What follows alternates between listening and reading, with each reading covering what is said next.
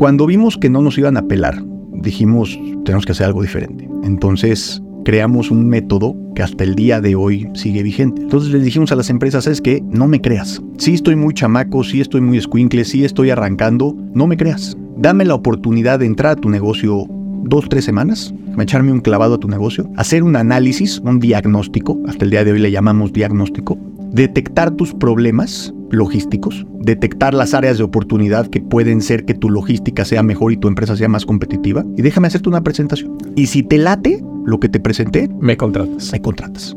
El que está hablando de que las empresas no los iban a pelar por falta de experiencia se llama José Ambe, director general y fundador de Logística de México. José, junto con su socio Pepe Lati, deciden emprender desde muy jóvenes y crean una compañía para dar consultoría en temas de logística. Esto era muy innovador hace más de 20 años, pues muchas de las cadenas de suministro apenas estaban formando en México. El arranque de Logística de México lo hacen dando solamente consultoría, pero hoy han evolucionado a tener varias líneas de negocio e incluso tienen presencia internacional, con lo que son de las empresas de logística más importantes de México. En este episodio aprenderás a que puedes arrancar un negocio de servicios con muy poco capital dentro de la economía del conocimiento, la importancia de hacer un diagnóstico antes de empezar la implementación y a crear nuevas líneas de negocio que complementen tu negocio principal.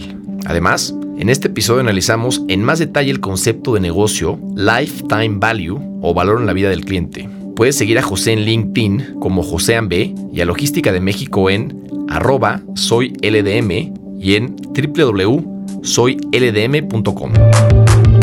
Este episodio es patrocinado por Play Telecom, solución de telecomunicaciones que yo uso en mi oficina, ya que solo recomiendo productos y servicios que yo he probado personalmente. Con Play Telecom puedes conectar a tu equipo de colaboradores siempre, en cualquier lugar, de manera instantánea, con sus servicios de telecomunicaciones. Play Telecom es un integrador líder de soluciones de telecomunicaciones para empresas en México y todos los escuchas de Siempre tienen una evaluación gratuita de toda su paquetería en temas de telecomunicaciones. Solo entra a www.playtelecom.com diagonal a Siempre y ahí nos dejas tus datos y alguien se comunica contigo.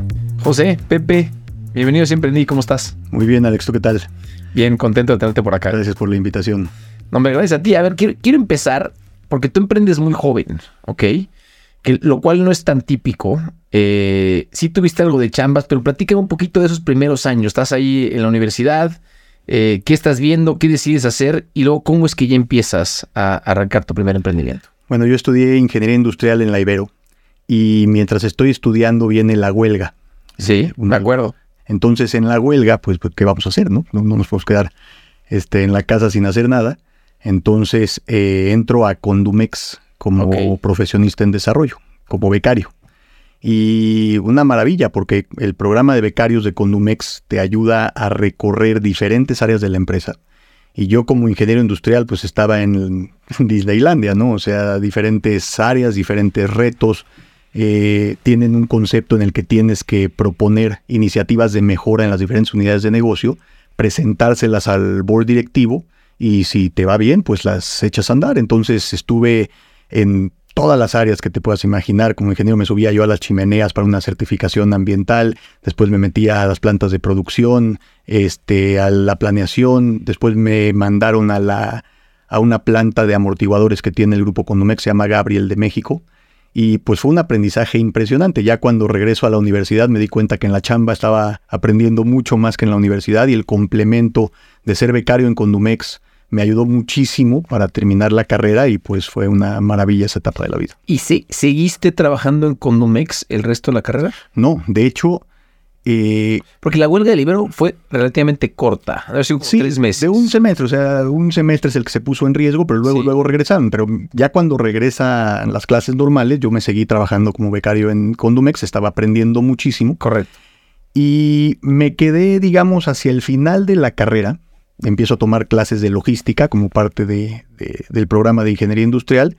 Y fue muy poco tiempo después, digamos, eh, seis meses después de que terminé la carrera, un poco menos, fue cuando eh, decido salir de, del grupo y emprender. O sea, te echas un ratote en Condomex casi, casi toda la carrera, por lo Dos años y medio aproximadamente. Ok. Sí. ¿Y, y cómo, cómo, cómo te viene la idea de empezar a emprender tan joven? Y también, pues, o sea, tampoco es que tenías tantos ahorros, ¿no? O sea... Cero, para ser exactos. Este, ¿Cómo es que te viene este impulso? Y creo que tiene que ver un poco con tu naturaleza, porque siempre fuiste un poco más inquieto desde chavo, ¿no? Platícame un poco también de esto. Pues sí, siempre buscando qué hacer con iniciativas. Este, trabajaba con mi jefe en una planta de, maquila en, en, Querétaro y pues siempre tenía yo el gusanito de emprender, de hacer algo. No sabía exactamente qué. Y pues bueno, como ocasión siempre en, casa había la presión, bueno, ¿a qué te vas a dedicar? ¿A qué te vas a dedicar?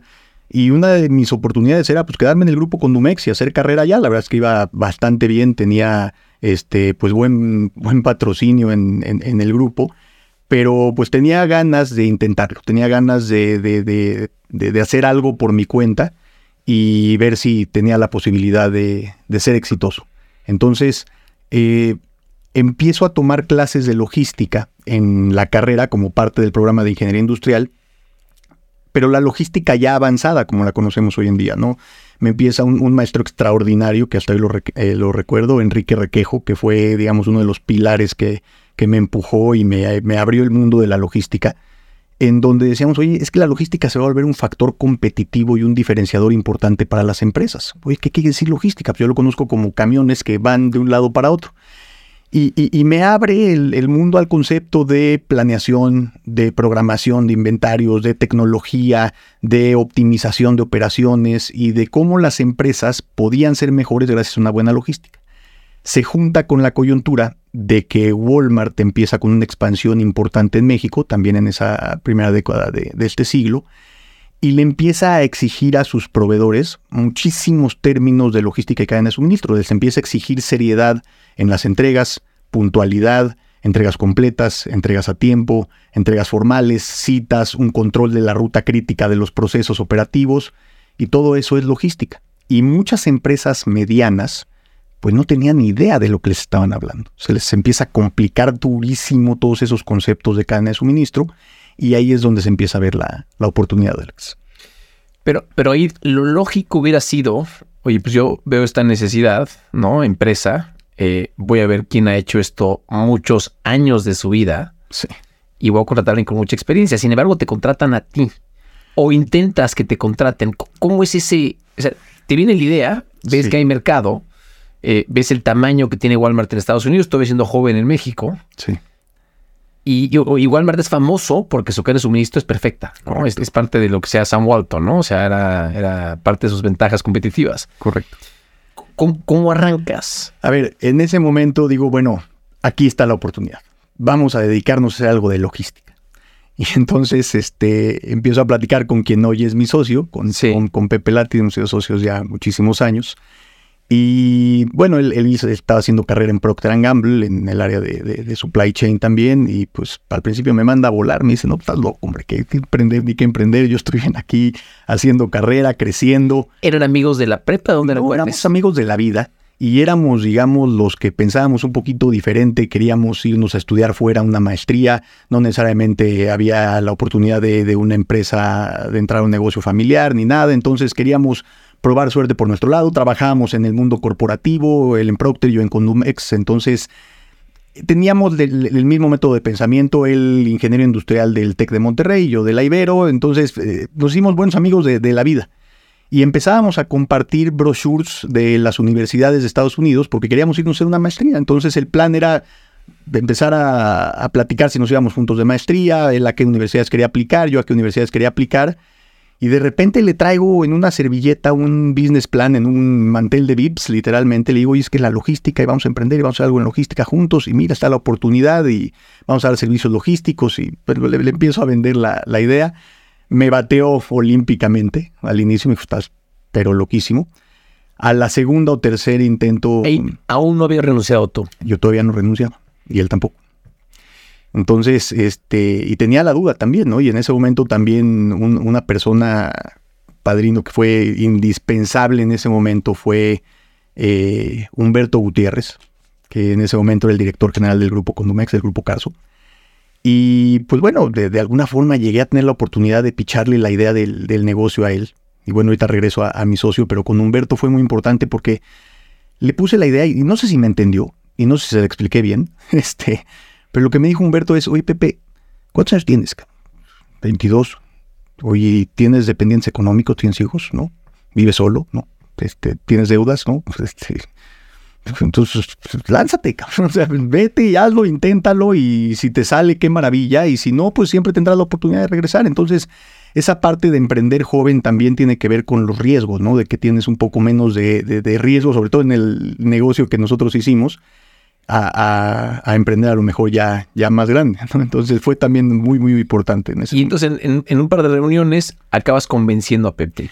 Acabo convenciendo a, a Pepe Lati y eh, tomamos la decisión de renunciar.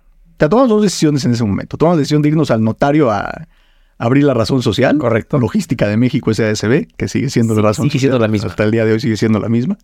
Este, y tomamos la decisión de renunciar él a su chamba y yo a mi chamba.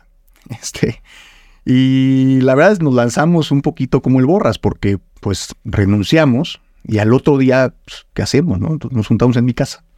Pues vente, vamos a ver qué haces pues él tenía unos contactos, yo tenía otros contactos, oye, pues vamos a ver qué implica empezar a dar servicios logísticos, ya empezamos a formalizar el business plan, que queríamos dar servicios de almacenaje, de distribución, etcétera, pero nos enfrentamos a la realidad de que no teníamos el capital eh, que se requería en ese momento para poder eh, empezar a, ofrecer servicios logísticos. Entonces, pues no hubo oportunidad, ¿no? No, hubo, no hubo el, chance de, ofrecer servicios logísticos y dijimos, bueno, ¿qué hacemos? logística de México, pues ¿qué vamos a hacer? ¿A, qué nos vamos a dedicar? Y se abre la, oportunidad, Alex, de eh, volvernos consultores en logística. Entonces decimos, bueno, pues, no, no hay nada de oportunidad en consultoría en logística, ¿no? Pues, consultoría, pues ya hay muchos consultores, ya hay muchas áreas de oportunidad. entonces decimos, bueno, no tenemos lana, no tenemos capital. Vamos a ayudarle a las empresas para que a través de su logística puedan ser más competitivas. Y entonces cambiamos y switchamos el plan de negocios y decimos, en vez de dar servicios logísticos, vamos a empezar a dar consultoría en, logística. Entonces lo primero que hicimos fue definimos a qué mercado nos queríamos eh, acercar, ¿no? Entonces dijimos, consultoras hay muchas, sí, pero sobre todo hay consultoras grandes. Entonces está McKinsey, está Deloitte, está KPMG, está Pricewaterhouse, están Ernst Young, todas esas grandotas que dan consultoría para las empresas grandotas. Pero vemos en ese momento, Alex, un mercado medio eh, muy mal atendido de empresas que necesitan logística, todo el tema que hablábamos de Walmart, etc. Y no saben ni cómo hacerlo. Y no saben ni cómo hacerlo y no tienen una oferta formal en el mercado para acercarse. Claro. dijimos, bueno, vamos a empezar. igual trancazo, ¿no? Vamos a empezar, pero ¿qué hacemos? ¿Cómo le hacemos? Friends and Family, empezar a tocar puertas. Oye, pues es que el tío del amigo te está dando la oportunidad y tiene una fábrica de no sé qué y el otro tiene una red de cafeterías, etcétera, etcétera. Y empezamos a tocar puertas. Y, muy, muy chistoso porque nos daban la cita y llegábamos y, bueno, buenas tardes, buenas tardes. ¿A qué vamos a empezar? No, pues a la hora que quieran. No, pues estamos esperando al consultor. No, somos nosotros los consultores. No, pues claro. Chamacos, ustedes, ustedes qué van a saber. Por lo general, el estereotipo del consultor es exactamente lo ¿Cómo le diste la vuelta a eso? Cuando vimos que no nos iban a pelar, dijimos, pues, tenemos que hacer algo diferente. Entonces, creamos un método que hasta el día de hoy sigue vigente, Alex. Entonces les dijimos a las empresas, es que no me creas sí estoy muy chamaco, sí estoy muy escuincle, sí estoy arrancando, no me creas. Dame la oportunidad de entrar a tu negocio dos, tres semanas, echarme un clavado a tu negocio, hacer un análisis, un diagnóstico, hasta el día de hoy le llamamos diagnóstico, detectar tus problemas logísticos, detectar las áreas de oportunidad que pueden ser que tu logística sea mejor y tu empresa sea más competitiva, y déjame hacerte una presentación. Y si te late, lo que te presenté, me contratas. Me contratas. Y si no, me mandas al cepillo. Va, pues va. Entonces, una empresa de la cual no voy a revelar el nombre por lo que te voy a platicar ahorita, nos dice, pues órale, éntrale. Hicimos, Alex, el mejor diagnóstico que yo he hecho en la historia de logística de México fue el primer diagnóstico que hicimos en estos 23 años. Impresionante el diagnóstico, una claridad, una profundidad en los análisis, unas áreas de oportunidad. Perfecto el diagnóstico. Creo que medía 80 o 100 hojas el entregable. Entonces ya llegamos con el board de directores, nos recibieron, presentamos el diagnóstico. Oye, qué increíble diagnóstico. Sí, muchas gracias. Dame el diagnóstico, yo te aviso. ¿Y cuál, hombre? No nos avisaron absolutamente nada. y nos dimos cuenta dos o tres meses después que ellos empezaron a aplicarlo por su propia cuenta, porque era una empresa que era evidente, porque tenía acceso al público en general, entonces era evidente los cambios que empezaron a realizar.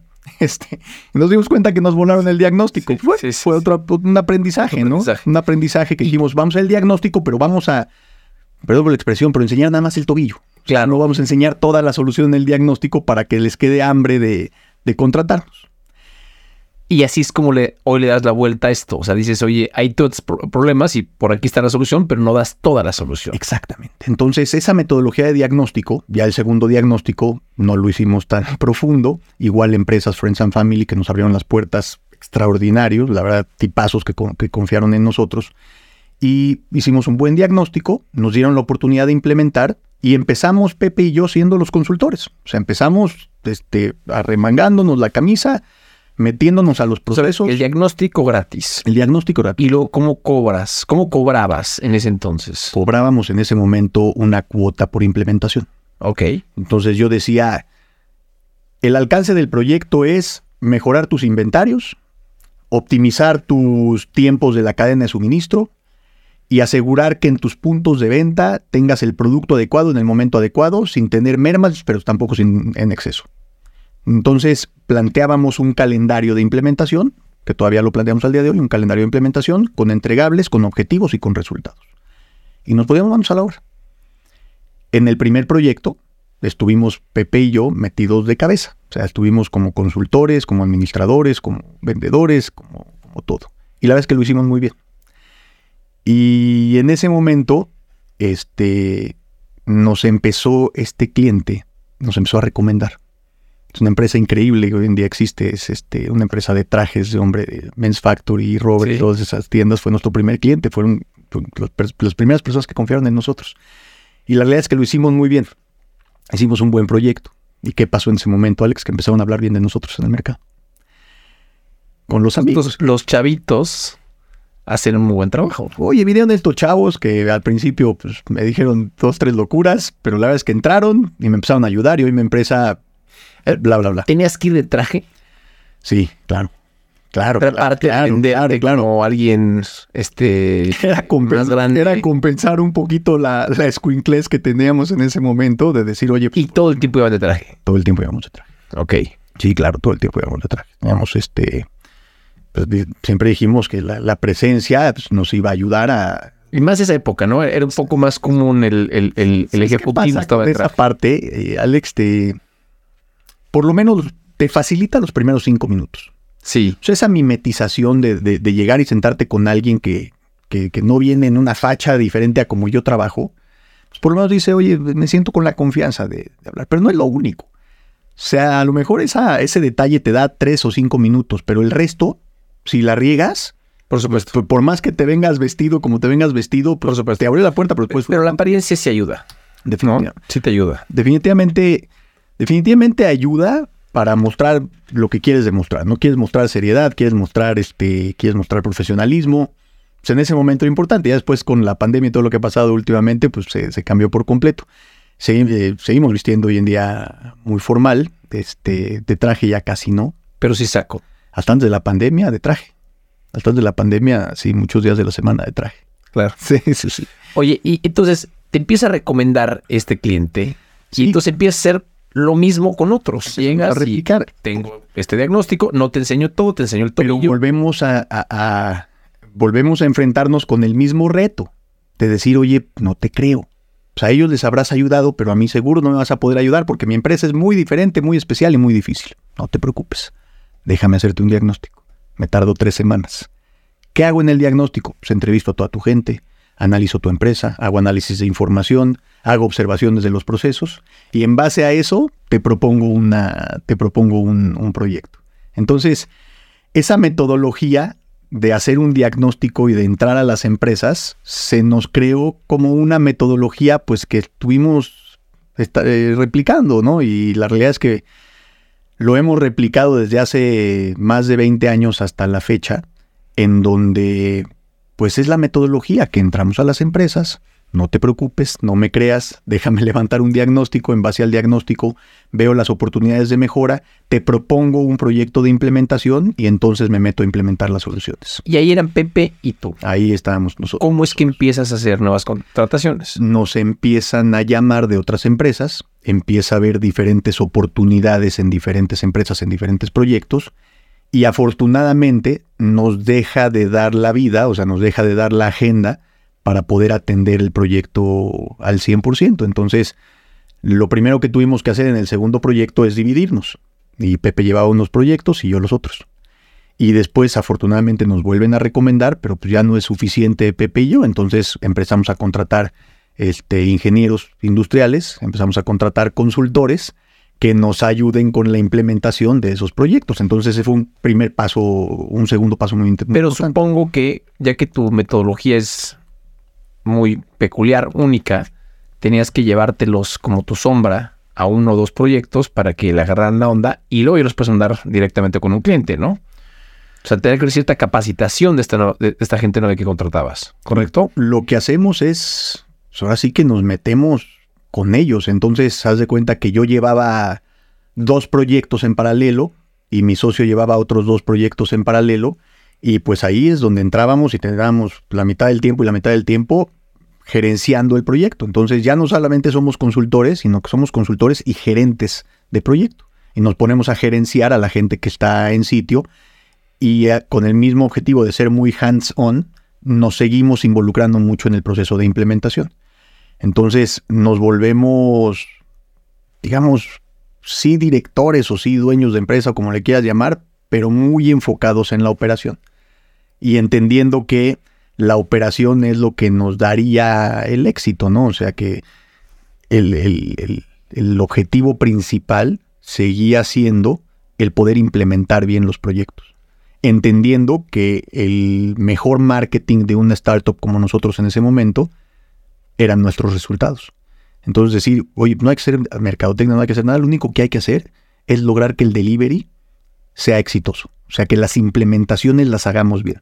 Porque si hacemos bien la implementación, entonces el cliente va a quedar contento. Si el cliente queda contento, va a hablar bien de nosotros. Y lo demás se da por Si hablan por bien de nosotros, nos van a hablar. Y empezó a ser un Entonces, ¿y llegaste a hacer marketing o te quedas un buen rato solamente con, con boca en boca? Yo te diría que en los primeros 10 o 12 años, Alex, no hay un solo peso de marketing en la empresa. O sea, es el... Es Cero. Y ese crecimiento viene eh, de reinvertir utilidades, de contratar gente, empieza a ser cierta expansión geográfica, ¿te vas a otras ciudades? Sí, eh, de manera... ¿Cuánto tiempo pasa? De manera natural. Porque el cliente te manda para... Exactamente, o sea, hoy, hoy en día eh, tenemos un par de oficinas regionales, pero la realidad es que abarcamos el 100% del territorio nacional con oficinas desde México. Y todo el talento lo manejamos desde México. Contratamos de repente gente en las diferentes ciudades, pero tenemos proyectos desde Tijuana hasta Mérida, literalmente. Así emprendí. Gracias por escucharnos. José ya nos habló de cómo se le ocurre arrancar un negocio de consultoría en logística. Ahora, José nos habla de cómo empiezan a crecer en el negocio de consultoría y a crear nuevas unidades de negocio. Recuerda que todos los escuchas de Así Emprendí tienen una evaluación gratuita de toda su paquetería en telecomunicaciones con Play Telecom. Solo entra a www.playtelecom.com, diagonal Así Emprendí y déjanos tus datos. ¿Sigues con el nicho de empresas eh, medianas que no le que no, no, son de interés de las grandotas o has cambiado no, este mix? No, no, no. Fíjate que, bueno, eh, haciendo un, un, fast forward a la historia, empezamos a abrir diferentes unidades de negocio. Eh, no solamente nos quedamos con la consultoría, sino que empezamos con ciertas representaciones de tecnología, sobre todo tecnología norteamericana e israelí. Eh, tenemos después una alianza con una empresa española, también de consultoría, no en logística, pero dentro en esa parte. Y eh, nos empezamos a expandir también en el mercado, o sea, empezamos a tener empresas cada vez más importantes al día de hoy te digo que hay proyectos en donde nos damos de tú a tú con, con las principales consultoras del país. ¿En esta implementación tecnológica o también en la parte de consultoría? También en la parte de consultoría en logística. Entonces, tenías un producto que era consultoría logística y luego empiezas a implementar software de alguien más. Correcto. Software vinculado Exactamente. Exactamente. Nosotros, eh, la primera representación que hicimos, y también haz de cuenta la chamaquiza, igual nos chamaqueaba mucho esta empresa, es una tecnología enfocada a temas logísticos que es líder a nivel mundial. Es una empresa pública que se llama Manhattan Associates, es una empresa basada en Atlanta. Y desde muy al principio Pepe Lati observó que eh, no tenían presencia en México, que no tenían una buena representación en México, y menos en el mid-market. Entonces nos acercábamos a ellos, nos hicimos amigos, oye, dame la representación, no, hombre, estás muy chiquito, estás muy chiquito, no me sirves, no me sirves. Entonces lo que hicimos fue conseguirles un cliente a Manhattan. Entonces les trajimos al cliente, pero dijimos, ¿qué crees?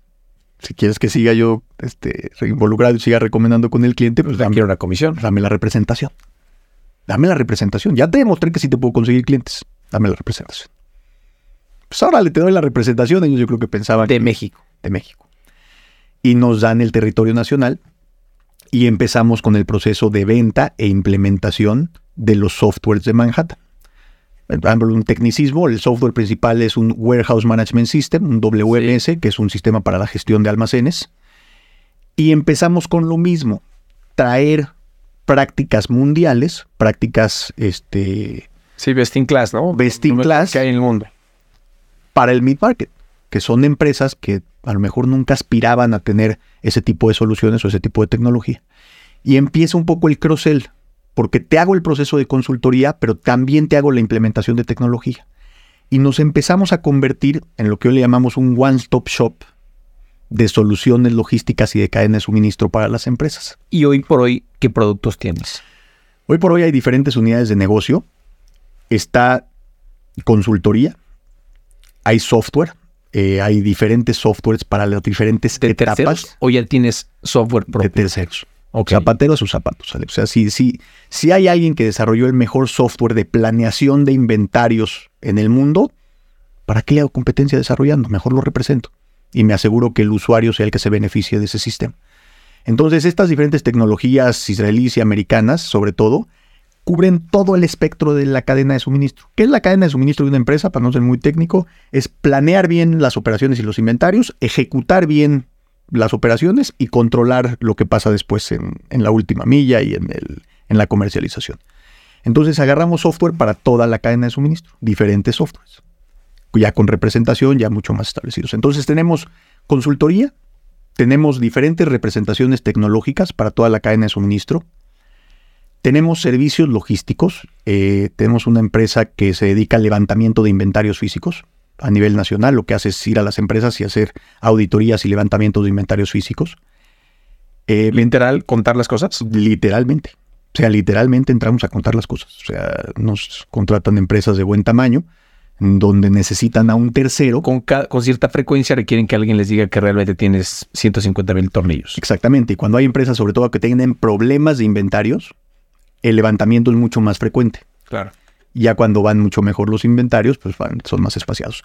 Pero la, la lógica de todas eh, las unidades de negocio siguen teniendo el mismo objetivo.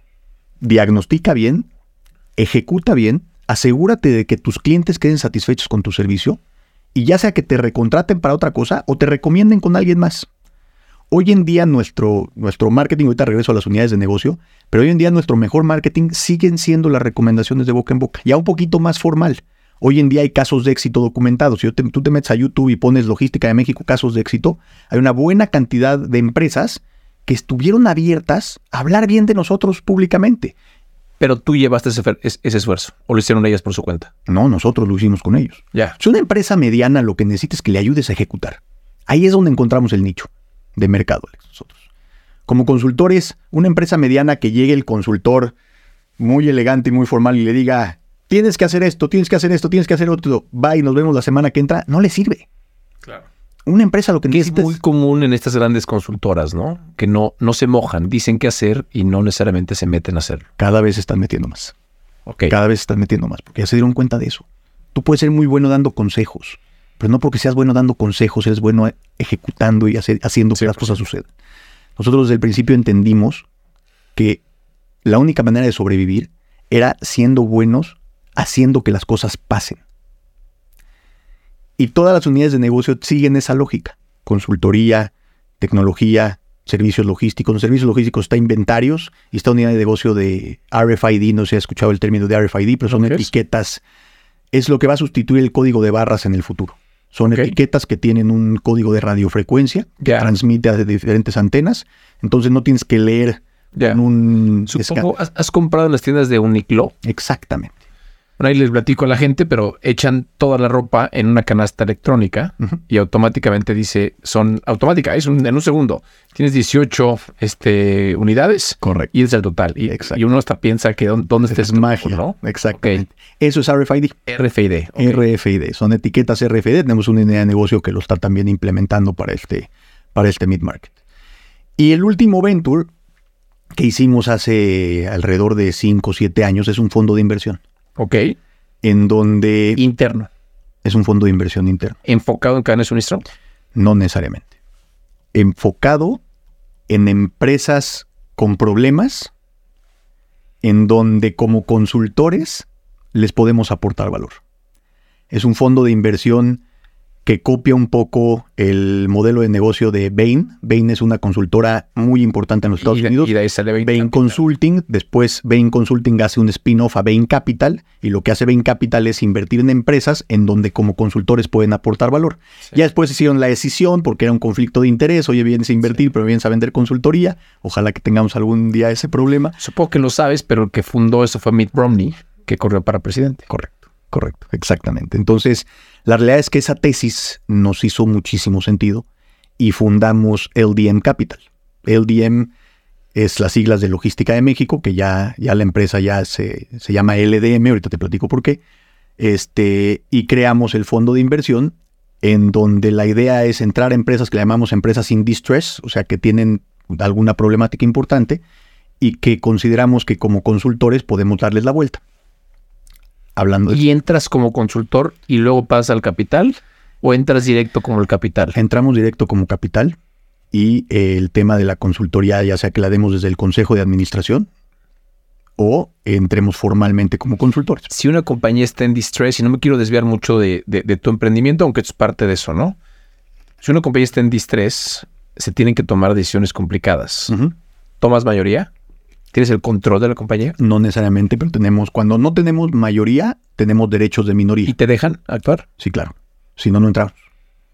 O sea, lo que le llamamos, somos un inversionista activo, le llamamos smart money, en donde no hacemos una inversión de, pues ahí nos vemos y avísame en cinco años cómo me fue, sino que entramos y entramos como tiburones, entramos como locos. Yo creo mucho en este modelo que mencionas, sobre todo porque en México falta mucha sofisticación y falta gente que tenga ganas de remangarse y hacer las cosas. Este, y luego muchos fondos en México, no todos, son muy de, de, escritor y no necesariamente de remangarse y meterse a hacer las cosas. Donde hemos encontrado valores cuando nos arremangamos, eh, es lo que aprendimos hace 20 años, es algo que nos ha caracterizado, Alex, es que hemos sido consistentes, ¿no? y hemos sido constantes. No te voy a decir que no ha habido una cantidad tremenda y espantosa de tropezones. Ha habido momentos de querer tirar la toalla ha habido este, etapas muy difíciles para la organización. Sin embargo, siempre ha habido algo más fuerte que, que nos permite darle continuidad a esto, ¿no? Al, grado de hoy ya tener también una expansión internacional, oficinas en otros países y pues bueno, la verdad es que agradecidísimo con, con la vida.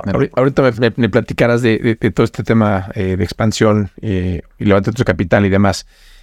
Un tema con respecto a tus múltiples áreas de negocio hoy al ser consultor, pues quieres dar el mejor consejo. Eh, ¿Cómo evitas el conflicto de interés que se puede generar al tú también representar cierta paquetería de software? Cuando puede ser que sea el mejor, pero puede ser que no. Ese es, muy buen punto, Alex, y, fíjate que hemos tenido de todo. hemos tenido la oportunidad de trabajar con más de mil empresas. Literalmente, tenemos más, más de mil casos documentados. Y hay empresas en donde te dicen, híjole, qué maravilla, estás haciendo un gran favor ofreciéndome el paquete completo.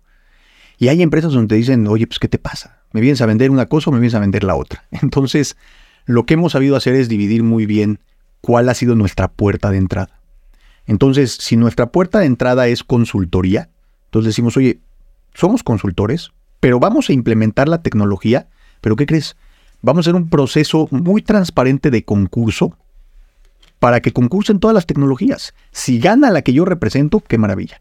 Y si no gana la que yo represento, qué maravilla. No pasa nada. Mi objetivo contigo no es venderte tecnología. tienes un proceso, una, metodología para evitar que se genere completo interés y que el cliente esté contento. Totalmente. Y te, te puedo decir con casos documentados que hemos implementado en ocasiones tecnología de nuestros competidores.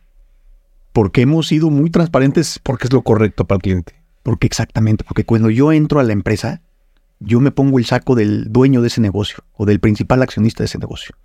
Cada que yo toco una empresa de mi cliente, yo soy el dueño de esa empresa y yo pienso como dueño de esa empresa. Y entonces en ese momento ya no soy un proveedor más. Ya soy alguien que está jugando del mismo lado de esa persona que tiene el problema y que no puede dormir en las noches y que le voy a ayudar a solucionarlo. Y esa visión o esa, eh, esos valores que lo transmitimos a toda la organización hoy, nos ayudan mucho realmente, ¿no? A decir, oiga, no, no subas al ladrillo, no pienses algo diferente, enfócate y asegúrate de que vienes a lo que viene, ¿no? es, algo que, nos ha eh, permitido mantener. E, en, esta tercera temporada, Pepe, estamos eh, entrando ligeramente a ciertos conceptos de negocio, ¿no? Y en tu caso, quería entrar un poco al lifetime value en inglés o, en español, el valor en la vida del cliente. Déjate hoy tantita teoría y ahorita entramos un poco a cómo lo, lo, ves implementado tú en estos mil, mil empresas de casos de éxito que has tenido, ¿no? Em, algo de teoría sobre el valor de, eh, en la vida del cliente es que es importante porque es más barato mantener a clientes existentes que conseguir nuevos clientes, ¿no? Eh, y también te ayuda a ver en qué momento se te cae el cliente. Lo puedes tener durante cierto periodo y luego se te cae. Creo que para el tema de consultoría no es tan relevante, pero sí es relevante en el tema de implementación de temas tecnológicos y, demás, ¿no? Sí. Eh, igual te voy a encontrar quién es el más rentable y a retenerlos mejor. Y, esto se calcula eh, viendo cuáles son las ventas del cliente, qué tiempo te dura, menos el costo de adquirirlo y es el valor en la vida del cliente.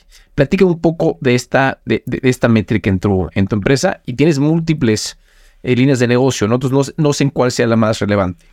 Mira, lo que hacemos en el Customer Lifecycle Value es, eh, primero que nada, asegurar que no seamos una empresa que va a venderle un producto a un cliente y no salgamos. Sino al hablar de un one-stop shop, que es algo que hemos intentado hacer desde hace muchos años, es te vengo a dar soluciones completas de cadena de suministro y quiero ser tu aliado a lo largo de la vida de tu negocio en tus retos logísticos. Te puedo decir que hemos entrado a, empresas de retail, por ejemplo, que entramos cuando tienen 10 tiendas y los acompañamos hasta el día de hoy que tienen más de 200 puntos de venta.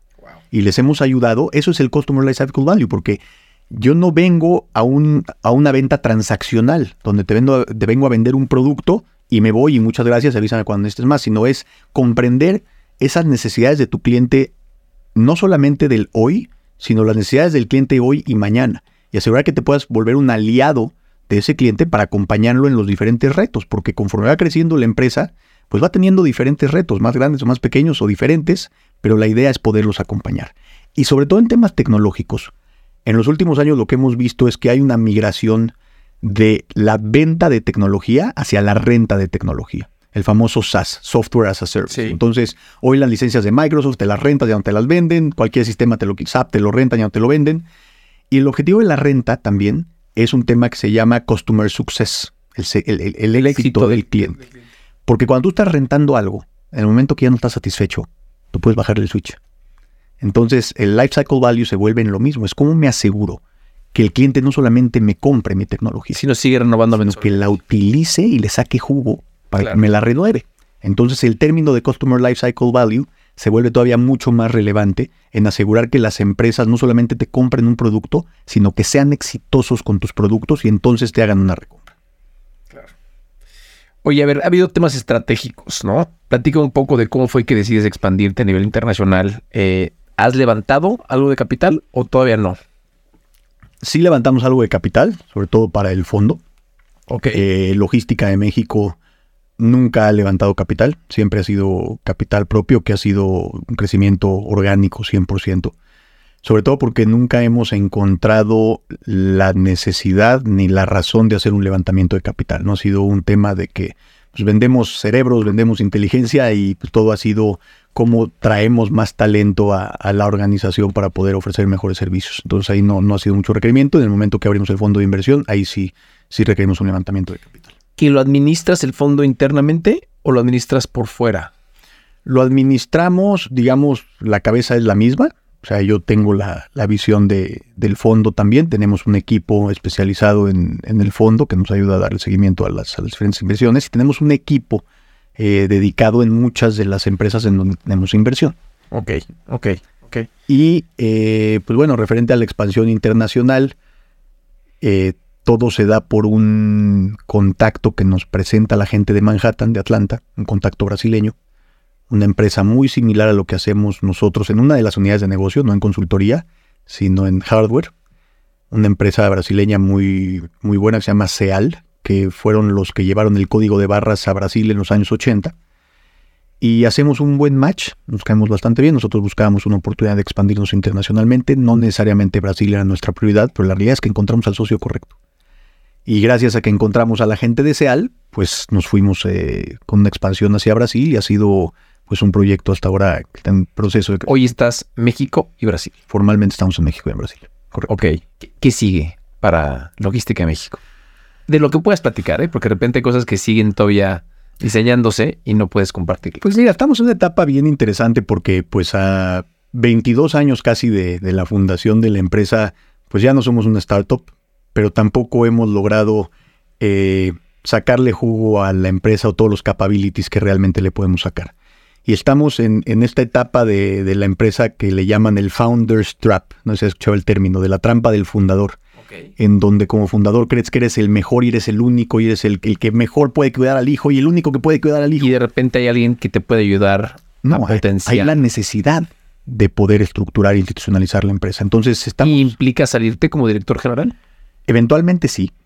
Este, y eventualmente la idea es poder tener el talento correcto en el lugar correcto para que la empresa pueda tener una inercia y un momentum de expansión mucho más allá de lo que puedo hacer yo en lo personal.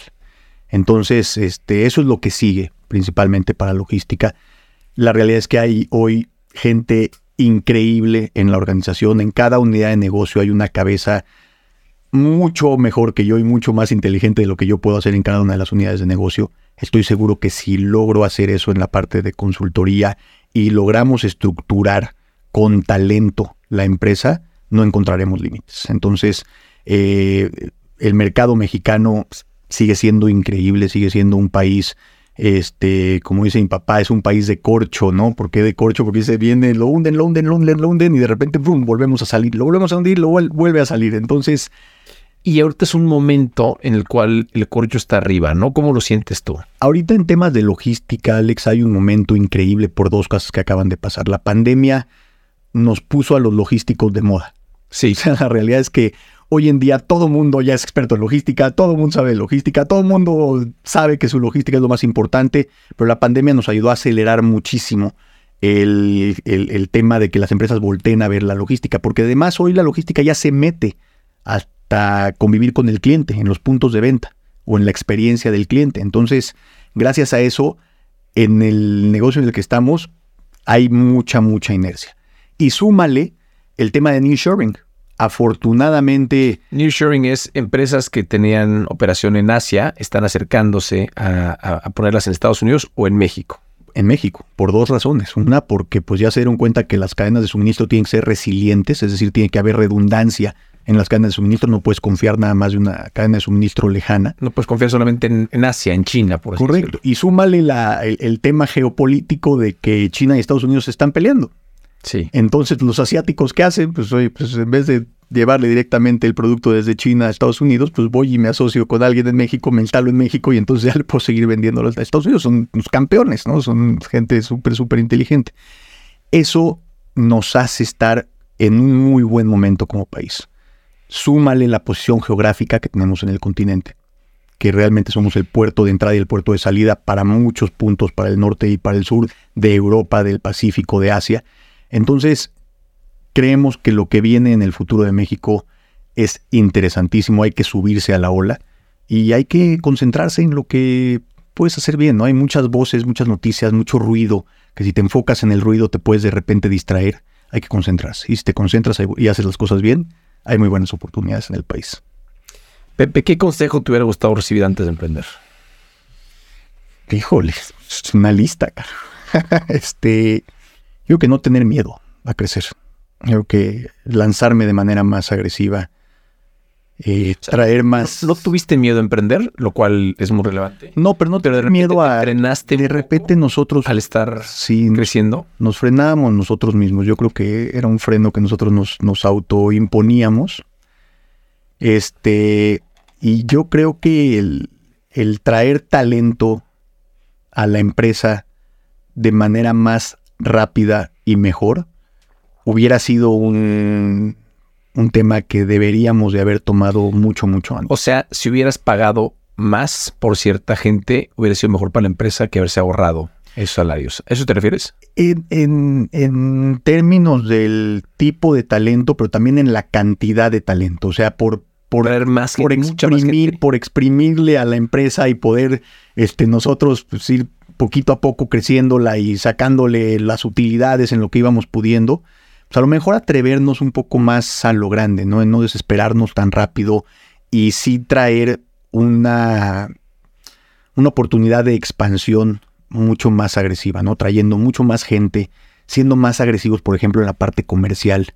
Pues carajo, si, si lo que estamos haciendo bien, lo estamos haciendo bien, si estamos ejecutando bien, si estamos implementando bien, pues ¿por qué chicatear la estructura, ¿no? Y ¿sabes qué? Pues ábrete. 100%. Ábrete a más, a, más equipo comercial, a más gente que nos ayudara con la expansión, con más marketing, o sea, hacerlo a lo mejor un poco más a lo grande, ¿no? O sea, hemos participado en todas las asociaciones, este, fui vicepresidente de American Chamber of Commerce, eh, de, del, capítulo de comercio exterior y logística, o sea, eh, pero luego lo dejé por venir de regreso a operar el negocio. Entonces, no ser tan cauto, ¿no? O sea, yo creo que el consejo es, oye, ya, ya, ya demostraste que el modelo es exitoso, ya demostraste que lo que haces lo haces bien, pues crécelo más rápido. Claro. Es un consejo que me ha gustado. A ver, seguramente nos faltaron muchas cosas, pero algo más antes de, cerrar que digas, mira, esto eh, a la gente que está emprendiendo me encantaría que supieran. Yo creo que este, cuando, últimamente el, el margen de error que nos permitimos es muy poco y la tolerancia al fracaso que estamos teniendo, que están teniendo los emprendedores que me toca ver es, es bajísima. Emprender significa tropezarte 15 veces y levantarte 16. Entonces, creo que esa parte se ha perdido, Alex, y algo, pues creo que vale la pena destacar del emprendimiento es eso, ¿no? Es, ser constante, ser consistente y saber que emprender no es que significa tener una idea brillante y no fallar y traer este el oráculo, ¿no? Y entonces ser exitoso, sino emprender es un tema más talachudo, un tema más sucio, un tema no tan atractivo y tan sexy como muchas veces se habla en las revistas, en los programas, en los Shark Tanks, etcétera, etcétera.